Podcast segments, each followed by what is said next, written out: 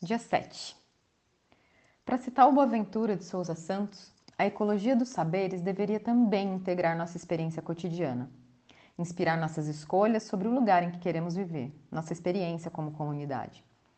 Precisamos ser críticos a essa ideia plasma de humanidade homogênea na qual há muito tempo o consumo tomou lugar daquilo que antes era cidadania. José Mujica disse que transformamos as pessoas em consumidores e não em cidadãos. E nossas crianças, desde a mais tenra idade, são ensinadas a serem clientes.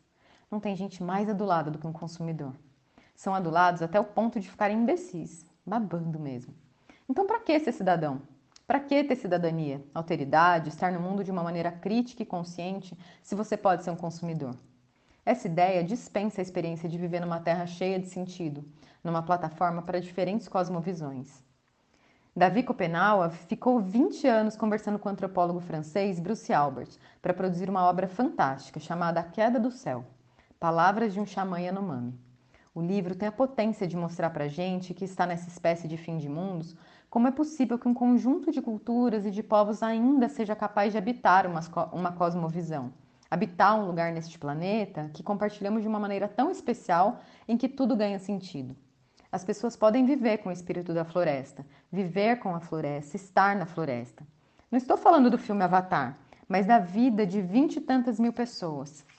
E conheço algumas delas que habitam o território Yanomami na fronteira do Brasil com a Venezuela.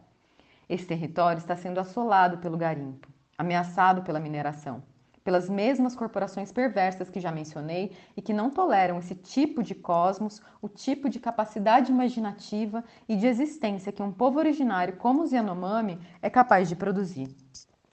Nosso tempo é especialista em criar ausências, do sentido de viver em sociedade, do próprio sentido da experiência da vida.